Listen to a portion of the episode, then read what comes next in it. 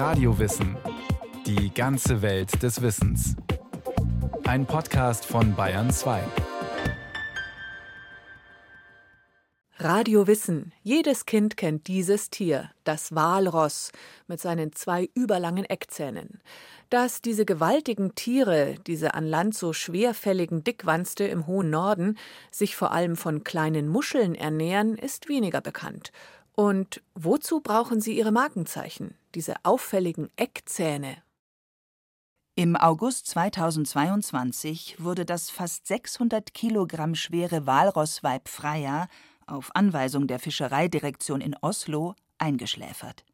Ein völlig gesundes, wildlebendes Tier mit dem Namen einer nordischen Göttin. Die sind einzigartig, also die haben wirklich Charakteristika, die sonst kein anderes Tier aufweist, wie diese, ja, diese typischen Barthaare, die also wirklich ja sehr charakteristisch sind, diese langen Zähne. Sagt Adriane Prahl, Zoologin und Tierärztin im Hamburger Tierpark Hagenbeck. Und letztendlich sehr friedfertig und sehr ähm, gutmütige Tiere. Also schon sehr, sehr sympathische Tiere irgendwie. Über Wochen war Freya vor Großbritannien auf verschiedenen ostfriesischen Inseln und dann im Oslofjord aufgetaucht. Mit Hilfe ihrer Stoßzähne, die sie wie Kletterpickel nutzte, hatte sie ihren schweren Leib auf Sandstrände, Stege und ankernde Boote geschoben, um sich dort genüsslich zu sonnen. Im Prinzip ist es einfach eine sehr große Robbe, die in allen Körperteilen noch mal größer ist als so die klassischen Seehunde, die vielleicht alle kennen. Die Hafenbesucher waren begeistert, einige aber auch extrem leichtsinnig. Obwohl die Osloer Fischereidirektion davor gewarnt hatte, sich dem Tier zu nähern, hüpften einige Menschen ins Wasser, um aus kurzer Distanz Fotos zu machen. Sie ignorierten einfach, dass ein Walrossangriff auch tödlich ausgehen kann. Wegen menschlicher Dummheit also musste Freya sterben. Walrosse sind natürlich alleine schon durch ihr Gewicht nicht ganz ungefährlich. Die sind an sich keine, ich sag mal, streitsüchtigen oder streitlustigen Tiere oder besonders aggressiv, nur die wollen natürlich auch, gerade die Männchen wollen natürlich ihre Weibchen auch verteidigen. Das heißt, wenn da ein Territorium ist und da ist ein Bulle und man nähert sich diesem Territorium, natürlich kann er dann einen auch angreifen. Das ist dann auch für einen Menschen definitiv gefährlich.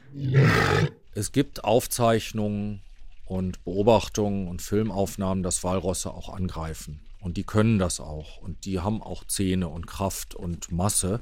Max Schwanitz, Forschungstaucher des Alfred Wegener Instituts auf Spitzbergen. Aber das sind Situationen, wo sie bedrängt wurden. Wenn zum Beispiel jemand mit dem Boot zwischen das Walross und das Junge fährt oder den Weg zum Wasser abschneidet. Natürlich wehren sich die Tiere dann und greifen an. So geschehen etwa vor der arktischen Inselgruppe Franz Josef Land. Um eine historische Expedition aus dem Jahr 1874 nachzureisen, waren im Jahr 2019 Teilnehmer von Bord eines russischen Marineseglers in kleinere Boote umgestiegen, die sie an Land bringen sollten. Kurz danach attackierte eine Walrossmutter eins der Boote mit solcher Wucht, dass es sank.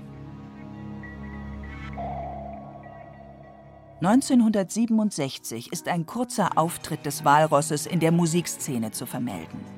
Die Beatles sangen John Lennons Komposition I Am the Walrus, einen grotesken Song, den sie auf dem Album Magical Mystery Tour veröffentlichten.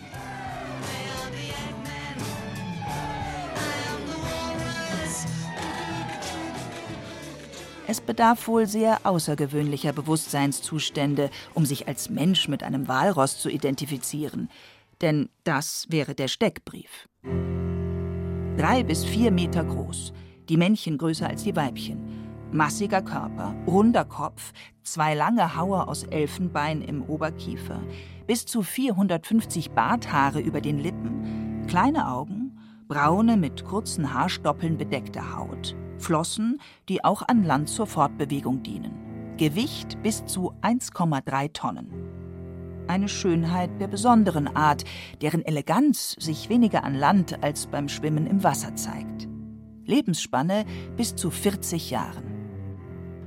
Walrosse schlafen ziemlich viel. also gerade unsere Walrosse, da sieht man das natürlich, ähm, wenn wir morgens äh, in den Tierpark kommen, dann liegen die manchmal wirklich alle auf einem Haufen noch an Land. auch wirklich trocken richtig. Also die müssen schon mehrere Stunden da gelegen haben und ähm, schlafen tief und fest. Und auch eng aneinander gekuschelt und teilweise auf dem Rücken. Alle Viere von sich gestreckt. Also doch, die schlafen auch lange Zeit. Angestammter Lebensraum der Kolosse sind die kalten, flachen Küstengewässer Nordostkanadas, der Beringstraße, Grönlands, Spitzbergens und der östlichen russischen Arktis. Vor der Kälte und vor größeren Verletzungen durch Eiskanten schützt sie eine dicke Fettschicht unter der sehr robusten Haut. Sie schlafen auf Meereisschollen, die auf dem Wasser treiben und ihr Gewicht von bis zu 1,3 Tonnen aushalten. Das Eis muss gleichzeitig dünn genug sein, dass sie mit ihren Hauern Löcher hineinschlagen können. Biologen unterscheiden pazifische und atlantische Gruppen. Die pazifischen Tiere sind ein bisschen größer, haben breitere Schädel und etwas dunklere Haut, die mit kurzen Haarstoppeln bedeckt ist. Ihre Zahl wird auf etwa 200.000 geschätzt. Zu den atlantischen Walrossen zählen nur 15.000 bis 20.000 Exemplare. Walrosse leben in großen Gruppen. Also man sieht sie ja immer, wie sie auf großen Kolonien ähm, an Land liegen. Aber im Prinzip er ist ein großer Bulle und mehrere Weibchen. Und der Bulle verteidigt sein Territorium mit mehreren Weibchen. Also große Haremverbände. Und die Jungtiere bleiben in der Gruppe, bis sie dann fünf, sechs, sieben Jahre sind und werden dann irgendwann sich langsam separieren und dann irgendwann auch er sich von der Gruppe entfernt.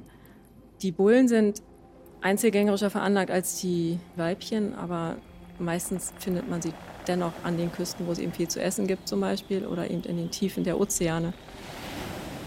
Der Magdalenenfjord ist ein beliebtes Ziel des Spitzbergentourismus. Eissturmvögel, Möwen und Küstenseeschwalben kreisen über dem Wasser. Die kahlen Bergketten zu beiden Seiten des Fjords bestehen aus gebänderten Gneisen Abermillionen Jahre alt. Auf den Gipfeln liegen Eisreste. Alte Landschaften, wie gemacht für die urtümlichen Walrosse. Fossile Funde belegen die Existenz der Spezies seit dem Miozän, also seit fünf bis zehn Millionen Jahren. Ein unvorstellbarer Zeitraum, in dem die Erde vielfach ihr Gesicht änderte. Walrosse gab es lange bevor die Evolution die Menschen hervorbrachte. Im 16. und 17. Jahrhundert zogen Walfänger durch diese Gewässer. Auf der flachen Halbinsel Graf Nesset im Magdalenenfjord betrieben sie eine Walfangstation. Heute lebt in der Nähe eine Walrossgruppe. Neugierig strecken die Kolosse ihre dicken Köpfe aus dem Wasser und begutachten die Besucher. Max Schwanitz trifft bei seinen Tauchgängen auch gelegentlich auf einzelne Tiere. Bei uns ist das so, wir legen das Boot vor Anker, richten die Tauchstelle ein und schicken dann den Taucher los. Und wenn dann ein Walross auftaucht, ist das in der Regel, dass das Walross sich nähert, weil es interessiert ist, weil es zufällig vorbeikommt. Und es kann jederzeit weg. Wir bedrängen es nicht, wir fahren nicht hinterher. Wir haben bis jetzt nie irgendwelche Anzeichen gehabt, dass sie uns gegenüber aggressiv waren. Und so ein Walrossbesuch hat bis zu zehn Minuten, Viertelstunde am Boot gedauert und dann verlieren sie auch das Interesse und schwimmen weiter. Nichtsdestotrotz haben wir in unserer Sicherheitsplanung vorgesehen, wenn so ein Walross auftaucht, dass wir den Tauchgang dann abbrechen, weil man es ja nie weiß. Und es kann ja auch dadurch, dass es neugierig ist, mal den Taucher bedrängen und sich in irgendeiner Leine verfangen und unseren Taucher wegschleppen. Aber wir haben nie schlechte Erfahrungen gemacht. Walrosse ernähren sich vor allem von Muscheln, Schnecken, Krebsen, Tintenfischen und Seegurken, die sie mit Hilfe ihrer Barthaare am Meeresboden aufspüren. Die sind hauptsächlich ein zusätzliches Sinnesorgan, was die haben, also womit sie fühlen können. Also es sind Tasthaare im Prinzip, weil wenn die unter Wasser, also in den großen Tiefen, wo die normalerweise schwimmen, ist es ja dunkel. Das heißt, die Augen bringen ihnen gar nicht so viel, zum Beispiel bei der Nahrungssuche. Und da verwenden die sehr viel ihre Barthaare zum Absuchen des Meeresgrundes oder irgendwelcher Steine und auch von Futtertieren zum Beispiel. Nur gelegentlich fangen Walrosse Fische und eher selten verspeisen sie auch mal eine Robbe. Stattdessen fressen sie bis zu 50 Kilogramm Kleingetier am Tag. In der Regel tauchen sie dafür nicht tiefer als 80 Meter. Sie knacken die Muscheln entweder mit ihren starken Lippen oder zwischen den Flossen, bevor sie das Innere aussaugen. Die schlürfen das richtig mit Unterdruck ein und ähm, kauen das dementsprechend auch nicht, sondern schlucken sofort. Die haben kaum Zähne, muss man dazu sagen. Also wenn man Walrus ins Maul guckt, die haben klar ihre Hauer und die Backenzähne, die sind zwar vorhanden, aber das sind jetzt keine wirklich großen Zähne, womit die irgendwas abbeißen, sondern eben die Nahrungsaufnahme ist komplett unabhängig von den Zähnen. Walrosse paaren sich im Frühjahr. Das ist die Zeit, in der die männlichen Tiere das weibliche Geschlecht mit ihren Hauern beeindrucken können, aber auch mit ihrer Stimme. So Richtung März, April, Mai, dann fängt der Bulle an, wirklich in Paarungsbereitschaft zu kommen. Der, der ruft, der bläht seinen Kehlsack auf und singt, heißt es, aber es klingt eigentlich nicht wie Singen, sondern eher wie so ein Schiffströten. Ja, die haben so eine Art ähm, ja, Luftsack im, im Kehlbereich.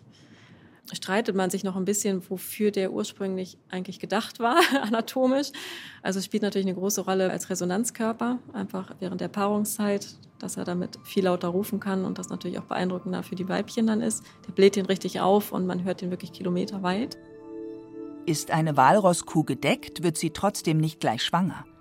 Das befruchtete Ei teilt sich ein paar Mal und bildet einen Zellhaufen, der über Monate unverändert im Körper bleibt. Ist das Nahrungsangebot im Herbst reichlich, hat sich das Walross also Fettreserven anfressen können, nistet sich dieser Zellhaufen im Uterus ein und es entwickelt sich ein Walrossjunges. Ansonsten wird er wieder vom Körper absorbiert, ein Schutzmechanismus der Natur für den Fall, dass Nahrung knapp ist. Nach einer Tragezeit von etwa 15 Monaten wird meist ein einziges Junges geboren, das die Mutter bis zu zwei Jahre lang säugt. Und zwar auf dem Eis. Oder, wenn kein geeignetes Eis vorhanden ist, an Land, auf flachen Küstenstreifen. In einigen europäischen Zoos leben Walrosse, etwa im spanischen Valencia, wo eine Kältekuppel für angemessene Temperaturen sorgt. Der Hamburger Tierpark Hagenbeck startete 2014 ein Zuchtprogramm. Vier Exemplare der pazifischen Art, davon ein 2019 geborenes Jungtier, drehen im großen Becken der Abteilung Eismeer ihre Runden. Es ist fast acht Meter tief. Man kann die Tiere über und unter Wasser beobachten. Im Wasser bewegen sich ihre kräftigen Körper mit einer Leichtigkeit, wie es an Land niemals möglich wäre. Adriane Prahl ist die Zuchtleiterin. Wir haben festgestellt, dass gerade diese Beckentiefe entscheidend ist, wenn man züchten will, weil die eben sich unter Wasser paaren und dabei senkrecht im Wasser stehen. Und das ist natürlich beim Tier, was äh, vier Meter oder länger ist, ähm, durchaus ein Kriterium, dass das äh, sehr tief sein muss. Und ja, auch zwei Millionen Liter Wasser zu filtern und eben überhaupt zu reinigen und zu salzen und was da alles mit dran hält, ist natürlich ein riesiger Aufwand. Was auf den ersten Blick auffällt, den Walrossen bei Hagenbeck fehlen die mächtigen Hauer. Ohne Zähne sehen sie wie eine wehrlose Version der Wildtiere aus. Manche Tiere haben wir direkt aus dem Zoo von Moskau übernommen. Da waren die Zähne alle schon ähm, rausoperiert. Jetzt mussten wir leider unserem kleinen Fiete, oder so klein ist er auch nicht mehr, er hat ja auch schon seine 700 Kilo mittlerweile. Der hatte leider jetzt im letzten Jahr eine ziemlich heftige Zahnentzündung und da mussten wir den, die Zähne dann leider auch ziehen. Die Zähne entzünden sich, weil die Walrosse auch im Becken versuchen, den Boden aufzuwühlen und die Wände abzuschaben. Aber Beton ist nun mal kein Meeresgrund. Also das ist definitiv was, wo wir auch dran sind, wo wir ähm, versuchen, die Beschichtung zu ändern und auch mit Kappen und was man machen kann. Also das ist definitiv was, was wir in Zukunft nie, nie wieder sehen wollen. Vor mehr als tausend Jahren hatten Wikinger die isländischen Walrosskolonien ausgerottet. Das in Europa gehandelte Elfenbein stammte im Mittelalter jahrhundertelang fast ausschließlich von Walrosszähnen.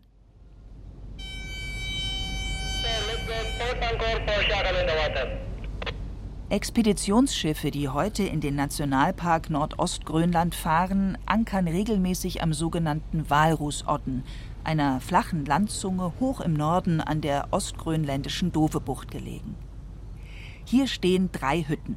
Ihre Türknäufe sind mit darunter geklemmten Schaufeln gegen Eisbären gesichert, die Fensterläden mit Nägeln gespickt. Der Anthropologe Louis Chartes arbeitet als arktischer Naturführer. So we're a place called Valros Odden. Wir sind jetzt hier in Walrus-Odden, so benannt 1906 von einem Mitglied der Danmarkshavn-Expedition. Sie kamen hierher, weil sie Futter für die Hunde brauchten und hier am Ort entdeckten sie elf Walrosse. Sie schossen alle. Damit hatten sie 15 Tonnen Hundefutter. Es gab auch kein Brennholz mehr, so verbrannten sie die Walrossknochen, die sie kleingeschlagen hatten, statt Holz. Knochen verbrennt heißer als Holz. Es war also ziemlich effektiv. Später kamen Trapper, Fallensteller, die Polarfüchse und Schneehasen fingen. Auch sie machten Jagd auf Robben und Walrosse. Leider sind Walrosse für die alten Trapper sehr leicht zu töten. Sie kommen immer an die gleichen Plätze zurück. Und wenn es eine große Kolonie ist, dann ist es sehr einfach, das vorderste Walross zu erschießen. Das stoppt die Flucht der anderen und man kann sie alle töten. Sie sind sehr wertvoll wegen ihres Fetts, der Zähne und dem Fleisch. Erst seit 1952 stehen Walrosse unter Schutz. Heute dürfen nur die Inuit zur Eigenversorgung eine begrenzte Zahl jagen. Der dänische Jäger Martin Munk erzählt, ein erlegtes 500 Kilo Walross sei sehr schwer zu transportieren mit einem kleinen Boot, denn die Tiere versinken im Meer, wenn sie tot sind. Alle Jäger, die mit anpacken, bekämen deshalb einen Anteil. Einmal habe er im Bauch eines erlegten Tieres eine komplette, von den Knochen geschlürfte Robbe gefunden. Jedes einzelne Organ sei noch vorhanden gewesen. Die Inuit essen gerne auch den Mageninhalt der Walrosse, denn der ist schon vorverdaut. Aus den Zähnen schnitzen sie Figuren und Zierat, wie schon ihre Vorfahren. Das Schnitzen ist Aufgabe der Männer. Ethnologen zufolge glauben Inuit oft, mit Elfenbein verzierte Waffen würden ihren Jagderfolg vergrößern, denn ein Tier ließe sich lieber von einer schönen Waffe erlegen. Seit dem Washingtoner Artenschutzübereinkommen ist der Handel mit Elfenbein weitgehend verboten. Schnitzereien aus älteren Sammlungen sind häufig in Völkerkundemuseen ausgestellt, auch im Bremer Überseemuseum. In Glasvitrinen liegen verzierte Harpunen und Speerspitzen, in die Fische, Robben, mythische Vögel oder Jagdszenen eingraviert sind. Es gibt Amulette und Knöpfe und zierliche Figürchen, nur wenige Zentimeter hoch. Sie bilden die arktische Tierwelt ab oder auch Momente des alltäglichen Lebens. Menschen beim Arbeiten, beim Essen, Jagen, beim Ringkampf oder beim Spielen. Der Klimawandel bringt auch die Walrosse in Bedrängnis, denn sie können nur auf dem Packeis leben, solange es fest genug ist, sie zu tragen. In den letzten Jahren sind die Meereisflächen enorm geschrumpft und damit auch der Lebensraum der Walrosse. Schon 2010 sahen Wissenschaftler aus Alaska an der Küste des Tschukchen-Meeres tausende Tiere auf einem schmalen Küstenstreifen dicht an dicht liegen. Nach Angaben des World Wildlife Fund wurden Ansammlungen von bis zu 35.000 Tieren gesichtet. In den großen Gruppen komme es immer wieder zu Massenpaniken. Normalerweise würden sich die Weibchen mit ihrem Nachwuchs auf eine Eisscholle zurückziehen, da die Jungen in diesen beengten Verhältnissen ernsthaft Gefahr laufen, erdrückt zu werden. Zehn Jahre später, im November 2020, entdeckten Forscher in Nordrussland an der Küste der Jamal-Halbinsel in der Karasee ebenfalls einen solchen Walrossruheplatz. Sie zählten mehr als 3000 Tiere, Bullen, Kühe und Kälber, und überlegen nun, ob und wie sie die Tiere an diesem Strand schützen können. Also wenn gar kein Eis mehr da ist, dann müssen die natürlich aufs Festland ausweichen. Das unterschätzt man manchmal, denn man denkt immer, das sind ja eigentlich äh, ja, Wassertiere, aber sind es natürlich nicht, sondern die schlafen ja auch an Land und die müssen sich ausruhen, die kriegen ihre Babys überwiegend an Land oder auf dem Eis, aber zumindest nicht im Wasser. Die müssen sich ganz neue Lebensräume natürlich dann auch erschließen. Die Landflächen seien kein adäquater Ersatz für das Packeis, resümiert Christian Lüdersen vom norwegischen Polarinstitut schon 2015 im Arctic Report. Auch Umweltorganisationen wie die Internationale Union für die Bewahrung der Natur IUCN fürchten, dass sich die Lebensbedingungen der Tiere in Zukunft weiter verschlechtern werden. Nicht nur weil das Eis schwindet, sondern auch wegen geplanter oder schon durchgeführter Öl- und Gasbohrungen und dem zunehmenden kommerziellen und touristischen Schiffsverkehr in den nordpolaren Gewässern. Ist schwer zu sagen. Also wenn man sich die aktuellen Zahlen anguckt, dann sind die im Moment noch als nicht gefährdet eingestuft von der IUCN. Also es gibt noch eine große Anzahl Walrosse. Aber natürlich weiß man nicht, wie anpassungsfähig die sind. Und es liegt ja dann auch nicht immer nur an den Tieren selber, sondern die brauchen natürlich auch ihre Nahrungsgrundlage. Und das spielt meistens eine viel größere Rolle, dass wenn die Meere wärmer werden, dass eben bestimmte Muscheln, Krebse oder auch irgendwelche Fische dann einfach nicht mehr in den Mengen vorkommen, die die vielleicht brauchen.